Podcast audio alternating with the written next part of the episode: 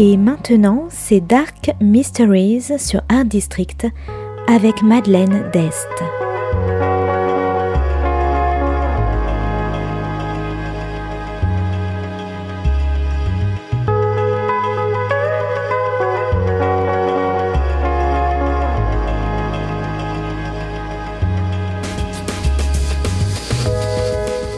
Welcome to Dark Mysteries, a book review show devoted to crime, mysteries, thrillers, and the dark side of human nature. I'm Madeline Diest. Join me as I talk about great books in the crime and mystery genre.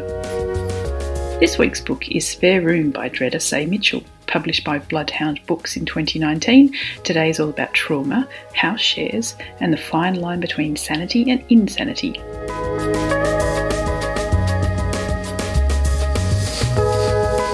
The room sounded perfect to Lisa. A beautiful double room to let to a single person. When she turns up to the house in North London, she wants the room immediately and moves in straight away.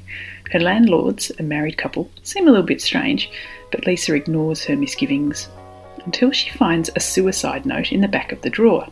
Her landlord had said to her that she was their first tenant. So who wrote the letter?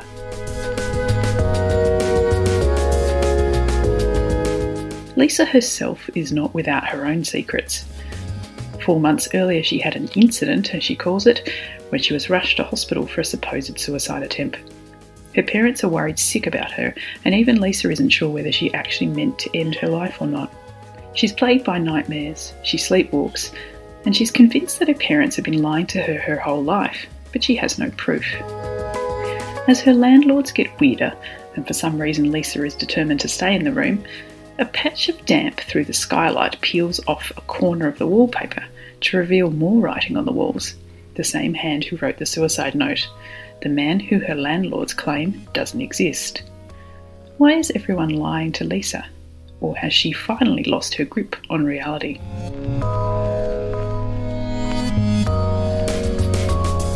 Spare Room is a gripping psychological thriller. I love this genre, especially by British female writers. The stories are twisted and dark and frightening, but set in a contemporary world and are absolute page turners. And Spare Room is a prime example of all the things I love about psychological thrillers. Lisa is the ultimate unreliable narrator. Or is she? She's troubled with mental health issues and crippling nightmares, and while her parents are desperate to help her, she still feels that they're holding something back from her. Something happened to her on her fifth birthday. Lisa is sure of it, but no one will explain, and instead they send her to doctors and hospitals and pump her full of medications. Although, in her determination to find the truth about her past and the previous tenant, Lisa does push herself to the limits of her own sanity. Now, I know that accommodation is hard to come by in London, but early on in this book, I was questioning why she wanted to stay in such an obviously creepy house. I would have packed my bags after the first night. Spare room twists and turns in ways that I didn't see coming. There were definitely a few moments where I stopped short and went, wait, what? The author plays with the reader, messing with the conclusions that I'd already jumped to, and this makes it all the more fun to read. I just wouldn't recommend reading this book if you're currently looking for a new place to live.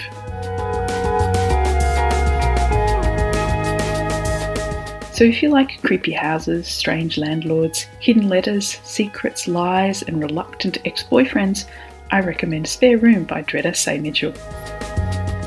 Thanks for listening to Dark Mysteries. If you have any feedback or want to say hello, you can contact me at Art District Radio by email at mde at artdistrict-radio.com. Or if you'd like to listen to past reviews, please go to artdistrictradio.com forward slash podcasts. And until next time, happy reading.